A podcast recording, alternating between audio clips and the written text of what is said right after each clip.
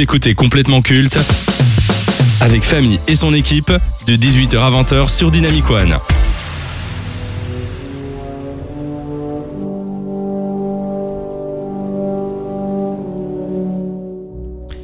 Vous devez sûrement le savoir, mais Warner Bros. Pictures est en train de préparer un film sur le personnage de Flash qui a été intronisé dans Justice League de Josh de Zack Snyder, autant pour moi.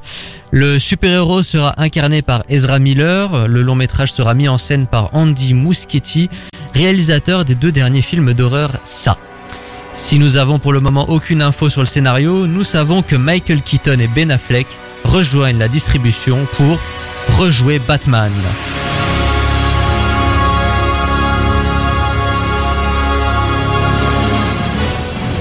Et oui, vous avez bien entendu, ces deux acteurs vont reprendre leur rôle iconique de chevalier d'Arkham dans le même film. Une seule solution peut justifier un tel choix, l'instauration du multiverse. Comme Flash a le pouvoir de se déplacer à la vitesse de la lumière, il est fort probable que ses capacités lui permettent de voyager à travers le temps et de découvrir des univers parallèles. Pour rappel, Michael Keaton avait endossé le costume de Batman à deux reprises, en 1989 et en 1992 sous la direction de Tim Burton. Quant à Ben Affleck, il a incarné le justicier de Gotham dans Batman vs Superman et Justice League de Zack Snyder. Le premier et dernier Batman sur grand écran, deux costumes et styles différents, deux façons de concevoir le chevalier noir et l'héroïsme. Mais de qui allons-nous nous souvenir? Alors avant d'entamer le vif du sujet et ce versus, quel est votre rapport à Batman? Est-ce que vous aimez ce personnage, Lucas? Alors moi j'aime euh, énormément euh, Batman, euh, c'est un, un, héros, je pense que c'est un des premiers super-héros que j'ai vu au cinéma avec Spider-Man. Et, euh, et j'aime bien son univers très voilà sombre, très réaliste avec un, bah, pareil un peu un, détective noir comme ça. Donc j'aime beaucoup ce, ce, ce rapport-là. Euh, et voilà, oui, voilà. Benjamin? Pareil, euh, je suis vraiment un très très grand fan de Batman. Euh, c'est, ce sont les comics que j'ai le plus lu, que je lis toujours le plus. J'aime énormément ce personnage qui qui en fait est dans une grande souffrance tout au long de sa vie, mais qui se relève et qui ne refuse à mourir tant qu'il n'a pas fait le plus possible pour la ville où il vit. moi j'aime énormément Batman. Allez, on va euh, entamer ce versus. Euh, que pensez-vous de ces deux incarnations euh, du Chevalier d'Arkham et quel est celui que vous préférez? Lucas eh bien, ouais, en fait, c'est ça, c'est comme tu dis, c'est deux incarnations et pour moi, c'est pas les mêmes Batman dans le sens où ils représentent pas la même chose. je trouve que Keaton a, quelque chose d'à la fois euh, fort et un peu, euh, oui, un peu homme fort, dénué de, de, de, de douleur, de sentiments, là où Ben Affleck a quelque chose d'un peu paternel tout en étant euh, sensible et mais c'est deux facettes que j'aime bien donc j'ai un peu du mal à me à, me décider là-dessus. Benjamin. Moi je sais que le Batman de Michael Keaton est, est généralement retenu comme le meilleur des Batman. Euh, moi, je trouve que il est un peu léger en termes de personnage. Euh, voilà, c'est un bon Batman. Je trouve qu'il a beaucoup de charisme. Mais voilà, en termes de Bruce Wayne, de d'intelligence, de, souffrance aussi, parce que pour moi, ça fait énormément partie du personnage. Je trouve assez léger. Là où Ben Affleck est vraiment euh, un parano. Enfin, c'est un Bruce Wayne. D'ailleurs, c'est dans euh, Batman v Superman où lui euh, n'a qu'une seule idée, c'est de, enfin, c'est peur que Superman soit là en fait pas pour de bonnes intentions. Et donc voilà, moi je me retrouve un peu plus dans ce Batman là, même si j'ai préféré le Batman de 89, 79, je sais plus. Un des 89, 89. Euh, euh, alors moi, à titre personnel, j'aime bien le Batman de, de, Tim Burton, mais je trouve que dans ses films, il est assez effacé par rapport à ses ennemis. On retient quand même plus le Joker de Nicholson ou le Pingouin de Danny DeVito c'est pas un mauvais Batman, mais je le trouve assez fade. Et plus les années passent, plus je trouve qu'en fait ce Batman vieillit mal. Alors que ben le Batfleck, il m'a quand même laissé une belle impression. J'ai beaucoup aimé en fait euh, ce, ce super-héros qui qui est inspiré euh, de The Dark Knight Returns. Voilà, ce, ce Batman tourmenté euh, qui n'hésite pas à tuer, à torturer ses adversaires. Et je trouve que Ben Affleck l'a joué super bien. Et justement, par rapport à Ben Affleck, euh, vous trouvez que la, la réception critique et publique a été très dure avec lui euh, au moment où on a annoncé qu'il allait euh, jouer euh, ce super-héros et après avec les critiques sur Batman vs Superman, Benjamin Oui, après, pour moi, c'est pas lui qui a empathie le plus, plus que Zack, Zack Snyder. Pour moi, c'était vraiment lui la, la- la grande victime, euh, enfin le bout, enfin le, le- la tête de bouc. c'est pas ça qu'on dit. Le bouc émissaire. De- voilà, le bouc émissaire de ce film. Euh, après, oui, bah, il est pas resté longtemps dans le rôle non plus. Il a pas fait des films hyper marquants. Et euh, moi, après, à titre personnel, je trouve que Ben Affleck euh, est un bon acteur, mais est correct. Je le trouve bien meilleur en tant que réalisateur. Et d'ailleurs, euh, on va en parler, mais cette nouvelle, moi, de qui reprenne ce rôle, j'avoue, ça m'embête un tout petit peu quand même. Bah, on va, on va en parler justement maintenant. Le fait que dans le prochain Flash, il y a ces deux Batman, celui de Keaton, celui d'Affleck. C'est opportuniste? Est-ce que vous avez euh, malgré tout envie de voir ce film et de voir ces deux incarnations ensemble, ou alors pas du tout? Bah, c'est un peu, euh, c'est un peu le Spider-Man euh, No Way Home de DC, quoi. Ah oui, Et- mais Andy Muschietti est, est un vrai ré- réalisateur. Oui, Euh, mais moi j'y vois quand même un- une, une opération un peu stratégique quoi. Il y a No Way Home qui sort, ça fait du bruit, du coup on va faire un peu la même chose. Alors à, à la différence que ben, là on, on reprend pas un, un- un Batman, euh, enfin on reprend des Batman connus qui ont quand même, euh, voilà, qui ont marqué euh, ben, le, le personnage de à leur manière. Donc je pense que ça peut annoncer quand même du bon, surtout qu'on sait qu'ils sont dans le film, hein, contrairement à No Way Home, et donc euh, bah, ça peut ça peut être cool. Moi je pense que je suis peut-être un peu plus enthousiaste pour ça. Benjamin, toi qui as l'air très critique vis-à-vis de, mais de c'est ce c'est scénario. juste que hum, j'imagine que c'est un genre d'adaptation d'un euh, film qui existe déjà et d'un comics à la base de Flash qui s'appelle The Flashpoint Paradox où en gros euh, il remonte à un moment dans le temps et il empêche le meurtre de sa mère qui est un peu la genèse du personnage. Et ça crée du coup une dimension parallèle dans laquelle euh, lui est toujours Flash mais Batman n'est plus le même c'est son père qui a repris. Enfin bref tous ces univers parallèles et je trouve ça juste dommage de pas saisir l'opportunité de créer un univers parallèle qu'on ne connaît pas encore et de forcément retourner chercher dans la nostalgie et de en fait ah oui on va retourner dans ce film là parce que ça vous l'avez déjà vu. Je veux dire euh, je vois pas très bien euh, en fait je trouve ça moins sur- surprenant et moins intéressant presque de voir une nouvelle interprétation d'un Batman tout nouveau on verrait euh, dans des dans des univers parallèles. Tu sais on pourrait même voir un Batman hyper euh, violent. Bon Ben Affleck l'était déjà pas mal mais je veux dire peut-être un, un truc hyper gore où il hésite pas à tuer des trucs comme ça. Je trouve que le multivers c'est une opportunité de liberté. Et je trouve ça dommage de se reposer sur ses acquis. Michael Keaton, on va s'en rappeler dans tous les cas, tout simplement parce que ça a été le premier Batman sur grand écran. Et je parle pas d'Adam West, euh, parce que ce film n'était pas diffusé en salle. Est-ce qu'on va se souvenir du Batfleck? Est-ce qu'il il va marquer la pop culture selon vous, si ce n'est déjà pas fait? Ben moi je suis pas sûr. Parce que euh, je- en fait le Batfleck pour reprendre tes dires euh, il, il a il a pas un film à lui en fait. Il y a pas un Batman euh, Ben Affleck. Le le BVS, c'est un peu son film aussi. Bah, oui et non parce que euh, on- en fait on, on- on le voit juste dans l'interaction avec Superman et dans son rapport à Superman. Et il y a jamais enfin j'ai pas vraiment eu ce truc de de moment où euh, il a vraiment sa place à lui pour son propre développement et pas dans la relation avec Batman et, et du coup c'est pour moi ce qui fait qu'on on va pas forcément s'en souvenir parce qu'il a pas eu sa place comme euh, Keaton l'a eu. Justement, je vous donne l'info. Normalement, il devait y avoir un film Batman avec Ben Affleck qui devait réaliser également.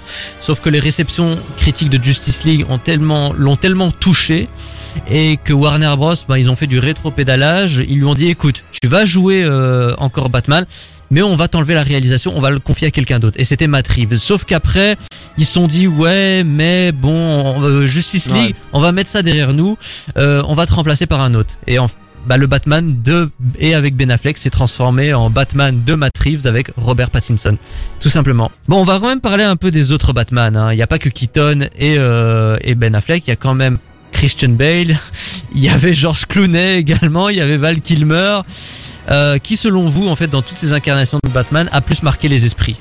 Benjamin. Euh, après, pour moi, ça joue sur les générations. J'ai l'impression que les générations un peu plus anciennes gardent celui de Keaton comme euh, vraiment euh, le premier, enfin, la légende. Alors que notre génération, j'ai l'impression que Christian Bale a quand Ah même ouais. vachement pris le dessus. Clairement. Mais euh, pour moi, Robert Pattinson n'est pas, euh, est pas le dernier capable de reprendre le flambeau, quoi. Et toi, Lucas? Ah non, moi je suis euh, clairement euh, Team Christian Bale. Quoi. je trouve que euh, j'ai- bah, d'ailleurs j'avais eu ce débat avec euh, avec des boomers et euh, eux ils disaient ils aimaient pas du tout la version euh, de de Christian Bale et, et le réalisateur je, je me rappelle plus de son nom. Christopher Nolan. Christopher Nolan euh, parce que trop euh, cérébral, trop psychologique, machin, les couilles. Et c'est ça qui est trop bien, putain, les gars, c'est d'avoir un super héros qui n'est pas qu'un super héros. Et je trouve que Christian Bale, en ce sens, incarne beaucoup d'aspects de, Ba- de Batman. Et voilà, moi c'est pour ça que je l'aime beaucoup. Donc sur Keaton et euh, Ben Affleck, euh, qui allez-vous euh, retenir ou de manière objective, on va se rappeler de qui finalement dans les années à venir? Oh bah, pour moi, de Keaton, à peu près sûr, et rien que parce que le film dans lequel il a joué est, est plus emblématique. De par là, pour moi, c'est déjà un élément de réponse. Hmm. Ouais, non, Christian Bale, on va s'en souvenir. hein. Bah, je vous trouve dur avec. Ben Affleck. Moi, j'ai beaucoup aimé. euh, je trouve que, alors, c'est peut-être pas le meilleur des Batman, mais je trouve que Ben Affleck était un excellent Bruce Wayne. Par contre, je sais pas si vous avez vu euh, la Snyder Cut de Justice League, mais je pense que l'air de rien, ça rend un peu justice à Ben Affleck. Donc, euh, on en parlera peut-être un jour de, de cette euh, director's cut de Justice League. Le versus, c'est terminé et euh, probablement que cette séquence reviendra la semaine prochaine. Nouvelle aventure, nouvelle radio, mais le même connard à l'animation. C'est complètement culte, avec famille sur Dynamic One.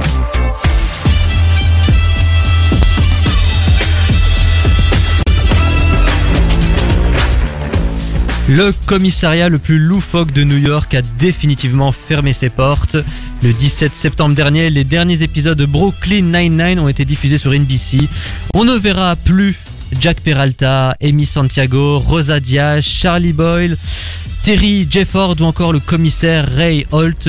Alors pour ceux qui ne le savent pas, Brooklyn Nine-Nine était une sitcom américaine se déroulant dans un commissariat où nous suivons le quotidien d'une petite troupe de policiers. À la fois hilarante et touchante, cette série a remporté deux Golden Globes, dont celui de la meilleure comédie télévisuelle. Elle a failli disparaître lorsque Fox avait euh, l'intention de l'annuler. Heureusement, NBC a pu récupérer les droits et ainsi continuer la production jusqu'à cette huitième et dernière saison. Toute bonne chose a une fin, on se console comme on peut. Dans tous les cas, Brooklyn Nine-Nine est et restera l'une des séries comiques les plus marquantes de ces dix dernières années. Rentrons dans le vif du sujet. Qu'avez-vous pensé de Brooklyn Nine-Nine? Benjamin J'ai pas encore euh, fini la série, je... euh, saison 8, et donc la dernière a commencé à sortir, j'ai regardé les deux, trois premiers épisodes, et puis c'est juste que le début de l'année, la reprise des cours tout ça, j'ai arrêté, j'ai pas repris depuis. Euh, mais globalement, c'est une série que j'apprécie beaucoup, euh, que j'ai regardé, je crois, deux fois dans son entièreté en tout cas. Et, euh, que vraiment, bah, c'est- on s'y prend, on s'y prend hyper facilement, ça marche hyper bien dans les dynamiques. et ouais, c'est c'est une série que j'apprécie beaucoup. Lucas, toi qui n'apprécies pas trop les sitcoms de façon générale, Ah non, euh, alors là, Brooklyn Nine-Nine, j'adore. hein. Et là, tu sais pas si je dis la vérité ou pas. Non, mais franchement, sérieusement, j'aime, j'aime beaucoup Brooklyn Nine-Nine. Euh, C'est un humour qui me touche euh, particulièrement. Euh, Enfin, les relations qu'entretiennent les personnages entre eux. euh, Charlie, Charlie qui me juste me détruit dans sa relation avec euh, Jake que je trouve incroyable et surtout Charlie les développements euh, Charles, enfin Charles, Charles, Charles. euh, Charles. waouh ah t'aimes pas Charles Si, si, si, mais, Mais tu dis Charles, Charlie, quoi. mais parce qu'il a dit Charlie Boyle euh, tout à Oh, l'heure bah, c'est, euh, Bah, ouais, désolé, petite erreur, désolé, mais moi, je- personne n'est parfait, même le Moi, leader suprême, hein, désolé. ici, c'est c'est en direct, hein, voilà. Euh, mais non, mais du- et du coup, les relations des personnages qui sont aussi euh, super touchantes, la relation entre Jake et euh, Amy, euh, qui voilà, qui grandit au fur de la, de la saison, qui est vraiment incroyable. Et enfin, je suis amoureux de Rosa Diaz. Et voilà, ça, ça, ça m'a fait aimer la série. J'avoue que mon personnage préféré c'est le commissaire Holt. Moi il, me- il me bute en fait dans cette nonchalance. Le type on lui écrase le pied, il est là. Aïe. Ah non, mal. mais non. et, et du coup, sa relation avec Jake est d'autant plus intéressante que c'est des personnalités tellement opposées, mais qui se complètent tellement bien. Bref. Mais moi je m'attendais pas à aimer cette série. On m'en a parlé, j'ai vu qu'il y avait un engouement autour. Je me suis dit mais je comprends pas, je, je vois les acteurs, je connais personne. Puis je me suis dit bon, j'ai rien d'autre à faire, je vais regarder un épisode, puis deux, puis trois, puis quatre. Ouais. En fait c'est hyper addictif Brooklyn Nine-Nine. En fait il y a une formule ultra simple et je trouve que ce qui fait le succès de Brooklyn Nine-Nine, bah, c'est en fait ce sont euh, les personnages. Il y a vraiment une super belle alchimie entre les acteurs.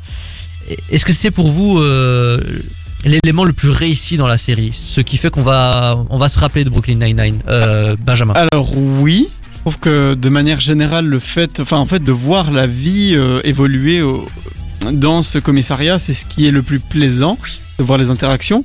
Après, pour moi, c'est un tout petit peu à, double tranchant, dans le sens où, euh, pour moi, ça marche super bien pendant plein de saisons. Puis les moments où ils tentent des choses différentes, pour moi, bah du coup, ça perd un peu. Par exemple, euh, la saison où le Captain Holt part du commissariat parce qu'il est remis ou je sais plus trop quoi. Enfin bref, c'est des choses où alors du coup bah ok ça amène des, une évolution scénaristique mais du coup tu perds un peu cette alchimie. Et euh, je me demande j'essaye de me rappeler mais si dans les premiers épisodes de la saison 8 c'est pas ça qui m'a un tout petit peu dérangé. Le fait qu'il y ait des choses qui changeaient que je trouve très bien en termes euh, de, de, scénario, de narration, mais quand le concept repose sur des personnes qui évoluent ensemble dans un lieu dit, eh bien, euh, je sais pas à quel point est-ce que c'est euh, intéressant. Mais après, je trouve que l'air de rien, ces changements euh, qui peuvent, euh, on va dire entre guillemets, choquer le téléspectateur.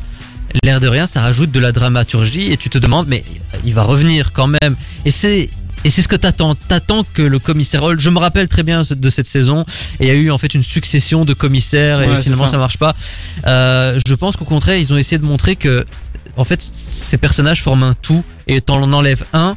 La série n'est plus la même. Je pense qu'il y a un personnage euh, qui a quitté la série, hein, l'espèce de secrétaire du, du Ouais, commissaire Holt. Ouais, ouais. Bon, c'était peut-être pas le personnage le plus important de la série, mais on remarque quand même qu'elle est absente. Ouais, mais elle revient quand même fréquemment. Plusieurs fois, Euh, ouais. après, moi perso, c'est un personnage que j'aimais pas trop, donc ça, ça m'a arrangé.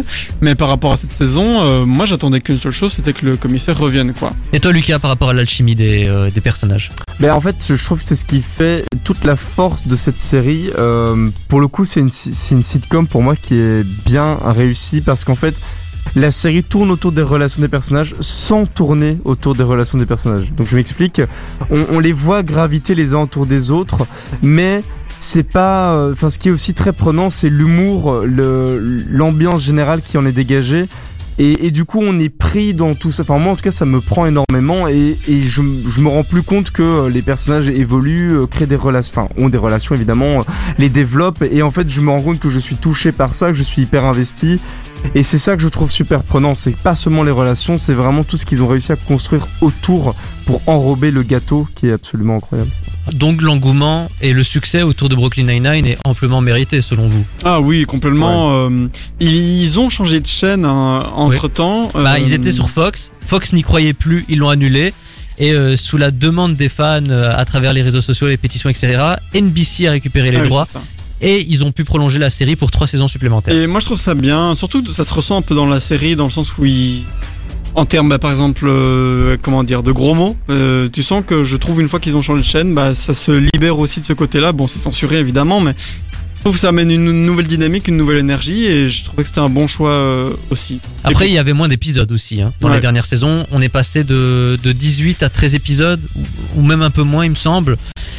Euh, toi, tu comprends l'engouement euh, Ah autour oui, de la série euh, complètement. Le, le- et je suis même content que la série se termine parce que euh, Au bon j'aurais moment. pas voulu. Alors j'ai pas encore vu la fin de la série, mais euh, je euh, avoir un Friends bis avec Brooklyn Nine Nine, non merci quoi. Et je trouve que c'est bien qu'une série trouve le moment de s'arrêter.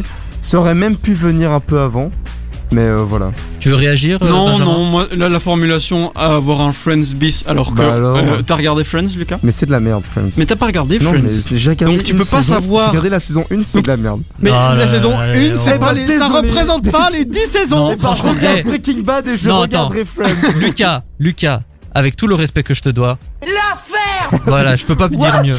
Est-ce que Brooklyn Nine-Nine, pour conclure un peu ce débat, a-t-elle vocation à devenir culte dans les années à venir? Ah ouais, pour moi, il y a déjà ce côté culte. Ouais, déjà. Pour moi, ça rejoint vraiment en termes de chronologie la vibe de. Donc il y a eu How I Met Your Mother, enfin Friends, hein, hein, How I Met Your Mother, Community, Hmm. The Office, Big Bang Theory. Big Bang Theory. Et pour moi, c'est un peu ce qui suit tout ça, c'est euh, Brooklyn Nine-Nine. Du coup, je suis curieux de voir c'est quoi les prochaines sitcoms qui, qui euh, seront euh, hype. Mais, euh, mais oui, oui, pour moi, ça rentre tout à fait dans le domaine du culte. Lucas? Je vraiment euh, rien de, de plus à ajouter. Elle, pour moi, elle est même, elle est déjà culte. On s'en souviendra quoi. Elle est déjà culte, tu veux Ouais. dire à l'instant où euh, elle a été diffusée, ça y est, c'était Bah, euh, Pour moi, là, là maintenant, Brooklyn est une série qui, qui est déjà culte en fait, et qui toutes les personnes à qui j'en ai parlé connaissaient la série de près ou de loin et, euh, et l'apprécient euh, ou, ou en tout cas, enfin la, la connaissent quoi. Donc je pense qu'elle a déjà les caractéristiques d'une série culte, si pas à en devenir, mais dans un futur vraiment très proche. C'est vrai que moi, ce qui m'a énormément surpris, c'est de voir euh, la tristesse des fans quand ils ont appris euh, la fin de la série. C'est c'est assez rare, mais c'est assez beau, donc il faut le souligner. Jusqu'à 20h. C'est complètement culte sur Dynamic One.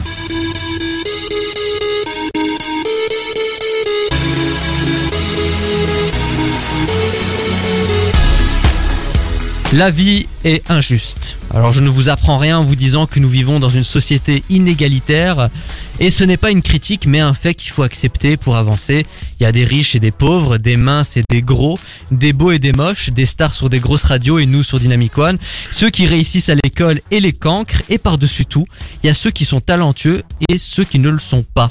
Et parmi les personnes talentueuses, il y en a qui ont tellement de talent que c'en est injuste pour ceux qui sont beaux à rien. Dans cette catégorie, on peut la citer aisément. Elle a voulu se lancer dans la musique et elle est devenue une star, un des emblèmes de la pop et de la génération 2000. Avec ses looks, sa voix et son style, elle a marqué les esprits et notamment grâce à ses sons devenus des références du genre. Elle a voulu devenir actrice et elle s'est révélée un véritable talent pour le 7 art. Après avoir été nommée aux Oscars pour Star is Born, elle compte collaborer avec les plus grands dans les années à venir.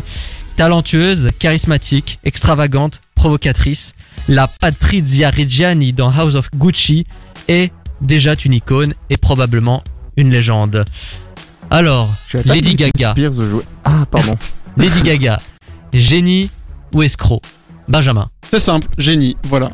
Vraiment, euh, maintenant, mais si, si on développe, on peut développer, mais ça ne faire que, que dire ce que tout le monde pense, que c'est c'est une, une compositrice et une chanteuse euh, absolument géniale qui a composé euh, hit sur hit sur hit sur hit, euh, qui a pas fait tant d'albums que ça, et pourtant elle est genre hyper connue quoi. Et c'est encore aujourd'hui, un son de Lady Gaga qui passe en soirée, c'est un bon moment. J'ai rarement vu des sons de Lady Gaga bidés quoi. Oh, Euh, il y a eu des, des sons, des albums qui ont eu moins de succès, Ah oui, mais oui. effectivement, je veux dire, quand tu passes, reste, quand tu euh, passes un de ces sons en soirée, rarement Ah les oui. gens vont se dire ah non, euh, non, je t'as raison, moment. raison. Vraiment, et, et même maintenant, euh, moi j'adore euh, ce qu'elle fait dans le cinéma. Euh, où elle a l'air de prendre plaisir à, à- à se lancer dans des rôles et je la trouve hyper douée donc vraiment euh, voilà là en quelques films elle est déjà dans euh, chez Ridley Scott bon euh, c'est déjà assez impressionnant Euh, moi vraiment je trouve que c'est une personne euh, et même euh, dans le- sa personnalité dans son style enfin bref moi j'a- j'adore tout ce qu'elle représente Lucas, Alors juste, euh, je voudrais quand même dire que quand on parlait de Ridley Scott, on disait que c'est pas un génie. euh, Steven Spielberg, c'est pas un génie. Je voudrais dire. Euh, donc euh, parce que t'as fait euh, deux trois albums euh, qui ont bien fonctionné, que tu sais bien te tenir devant la caméra, t'es un génie euh, Je pense pas, non. Désolé, euh, c'est pas comme ça que ça fonctionne, monsieur. j'ai rien compris c'était Lucas sur Dynamic One. Non, mais moi je la considère pas spécialement comme euh, une génie, mais après je la connais pas plus que ça, donc euh, de, des a priori que j'ai sur elle, j'ai plutôt envie de la considérer comme quelqu'un qui a, qui a eu de la chance et qui a surfé sur une vague, parce que moi je la considère un peu comme euh, Britney Spears ou Madonna ou euh, des, les, les stars de la pop euh, des- du début 2000 euh, qui font de la musique avec des gros boom boom et euh, moi ça me parle Alors pas là- tellement et mais et, et du coup euh, je, je la je la vois comme quelqu'un qui a surfé sur une vague et pour qui ça a bien fonctionné. Franchement, de la Voilà. chance. ah ouais Euh, non c'est loin de, de la chance. Ah Moi, ouais, vraiment, elle, elle, elle a du talent, elle sortait du lot, mais des preuves des preuves Elle des et preuves Katy Perry sont vraiment des, des icônes de leur époque euh, en termes de musique. Et surtout euh, il y avait une- je me rappelle un gros débat à ce moment-là de est-ce que t'es plutôt une Katy Perry ou est-ce que t'es plutôt une Lady Gaga? Katy Perry étant le côté très euh, très girly, euh, ouais princesse et tout ça Ouais. et Lady Gaga étant le côté beaucoup plus trash. ouais beaucoup plus osé Sombre. euh, Ouais, mais extravagant. je sais pas, dans, dans leur son, euh, enfin, elles font de, de la pop comme on, on, on en fait Britney Spears. Non, mais tu dis ça, Madonna, alors, Enfin, moi, je trouve pas qu'il y a des trucs Je trouve. particulièrement révolutionnaires dans ce qu'elles font. C'est bien, mais c'est pas Ah bah, révolutionnaire. je trouve que c'était innovant justement Lady Gaga, Katy Ah Perry ouais, et c'était peut-être même les dernières qui ont été innovantes dans la pop avec euh, allez, il y a encore des exceptions mais je trouve que c'est vraiment les deux dernières qui ont apporté en fait un vent de fraîcheur dans la pop. Et je vais aller plus loin, moi je pense que euh, Lady Gaga est celle qui se rapproche le plus d'une Madonna. ouais je pense aussi Et justement, si Madonna est, est- est la reine, c'est indiscutable de la pop. Est-ce qu'on peut dire que Lady Gaga en est la princesse Bah, du coup, peut-être pas la princesse, ce serait plutôt la- Katy Perry, mais euh, La oui, femme de la, la, chambre. la seconde Oh, la dame, femme de euh, chambre. Oh non, non, non, non. Mais alors lui, mais alors lui, hein, lui, monsieur. Hein. Quelle indignité. Au, au mieux, elle change le pot de chambre, quoi. Ah, mais Limite, elle- elle- elle- Le, elle le- le patate. pire cauchemar de Lucas, c'est un film de Wes Anderson avec une BO de Lady Gaga. et, et Lady Gaga en premier rôle. Ah non, euh, euh, je peux pas te laisser dire ça. Balance ton Lucas. mais, Balance. mais quoi, désolé, moi je la trouve pas particulièrement waouh. mais c'est parce que t'as pas écouté, Mais c'est si, tout. C'est mais un... j'étais là en 2012 quand elle sortait ces sons de merde là et que monde dansait. Et moi j'étais là, mais les gars, les Rolling Stones ils sont où là, Mais là, tu compares de la pop et du rock. Non, mais franchement, là, je trouve que t'es quand même un peu de mauvaise foi, euh, That, Lucas. that- that was the joke. Non, mais ça, j'ai compris. Mais non, Euh, mais voilà, moi je la trouve. Enfin, oui, bon, non, c'est pas ta tasse de thé. débattre, Ça, je, euh. ça, je l'ai compris. Par Oui, contre. mais, mais même au-delà de ça, euh, je considère, je la donne, je lui donnerais pas le titre de génie. Ouais. bah, elle, elle- tu, elle chante bien, elle fait des bons trucs, mais tu dis pas que c'est une escroc pour autant. non, non, ben- mais non, parce que euh, elle, elle a, elle a comme du mérite dans ce qu'elle fait, mais de là à dire que c'est une génie à l'encenser, je j'irai pas jusque là, quoi. Bon, écoute, en tout cas, Benjamin et moi-même disons que c'est une génie. Tu dis que ce n'en est pas une. Euh, dans notre belle démocratie, démocratie, la majorité l'emporte. Donc, euh, Avec un, un vote de, aux deux tiers, donc. euh, Ouais, manière, ça est beau passe. le vote, elle est belle la France.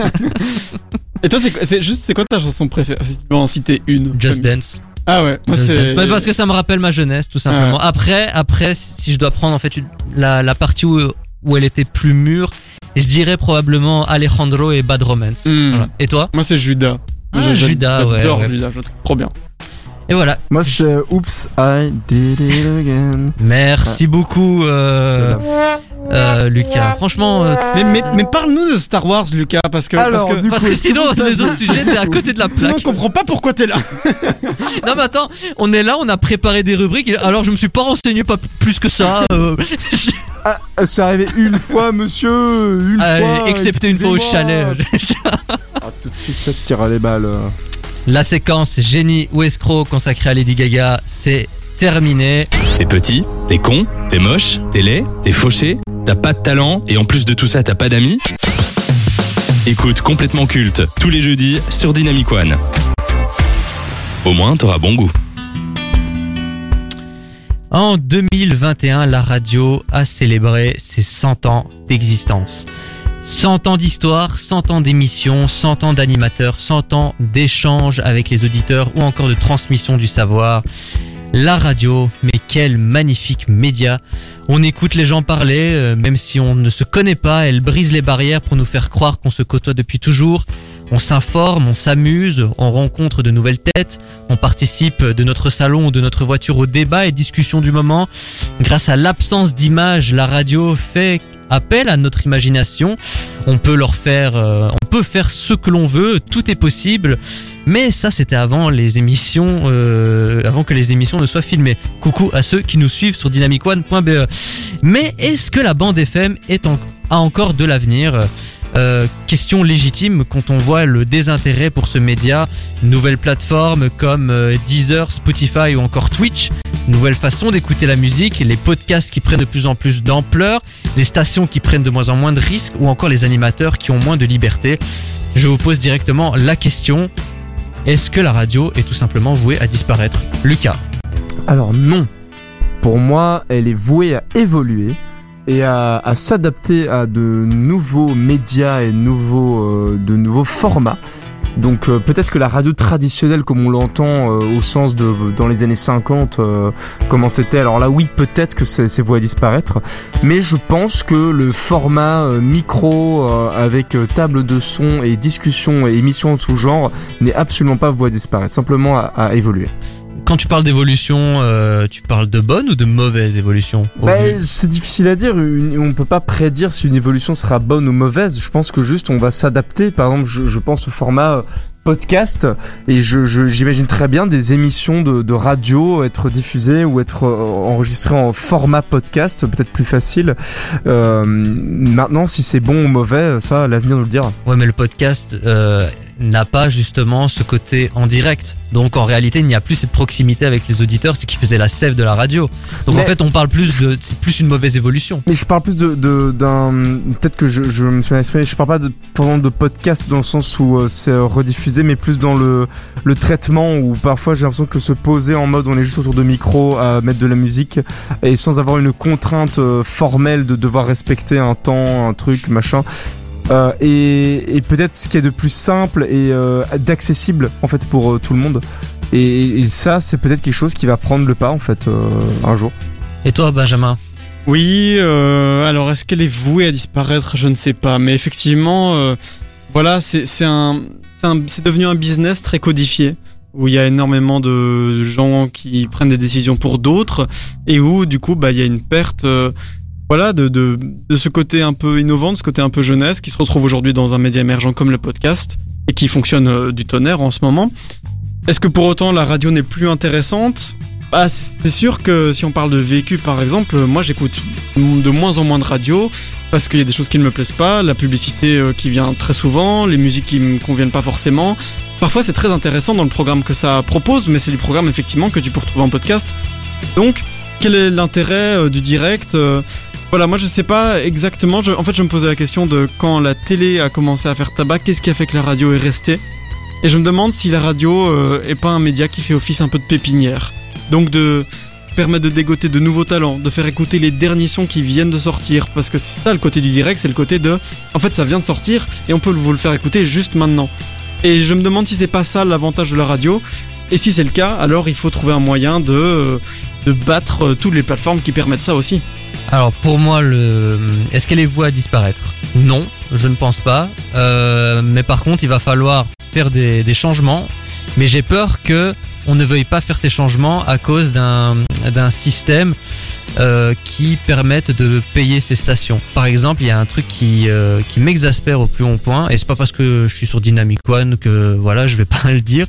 Euh, c'est par exemple la place qu'a pris la musique euh, dans les stations. Alors aujourd'hui, quand on a des plateformes comme Spotify, Deezer, YouTube, euh, la musique est nettement nettement plus accessible qu'auparavant. Euh, moi, quand j'étais jeune, euh, pour écouter de la musique, j'avais soit les chaînes de télé spécialisées, soit il fallait que j'écoute la radio. Mais les musiques étaient beaucoup moins diffusées, c'est-à-dire que quand tu l'écoutais, eh ben ça te marquait et t'avais qu'une seule envie, ben c'était de la réécouter et tu du coup tu restais branché. Et euh, c'est à ce moment-là que j'ai commencé à découvrir ces gens qui parlaient, qui me faisaient rire, qui m'informaient, euh, j'apprenais des choses. Et c'est plus le cas aujourd'hui. J'ai l'impression qu'on a moins en moins de liberté, que aujourd'hui on, on veut restreindre le temps d'antenne pour euh, mettre plus de publicité, mettre plus de musique. Moi, je ne vois pas l'intérêt euh, d'écouter des gens parler pendant 5 minutes si, pour après, il faut que je me fasse couper par 6 minutes de musique.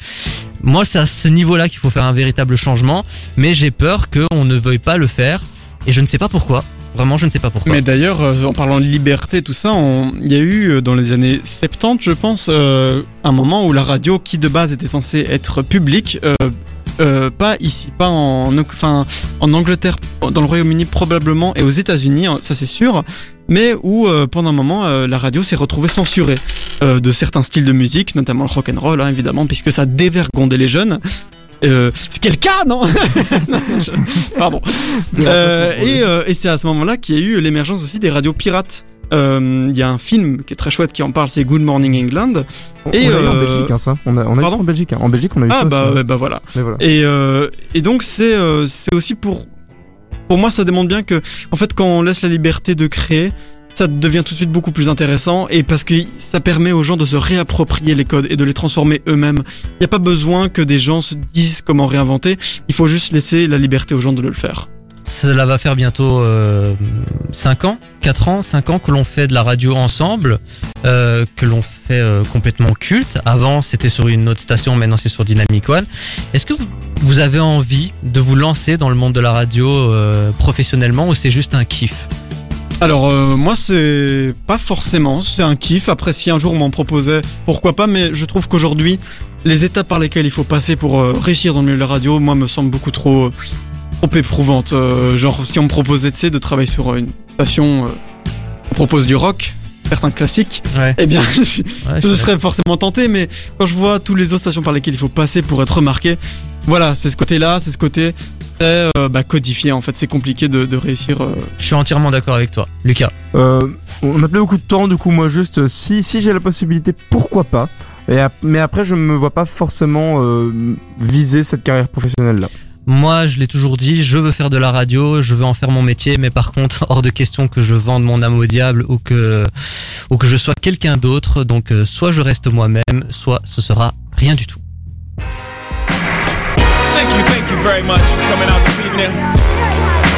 Thank you, thank you thank you. Complètement culte, c'est terminé, c'était complètement bien. Dans un instant, l'équipe de chez Jordan vont vous accompagner jusque 20h. Quant à nous, on se retrouve même lieu, même heure la semaine prochaine. Enfin, si le Codeco le veut bien. D'ici là, restez connectés ou pas. Allez, ciao. Des bisous. Bonne soirée.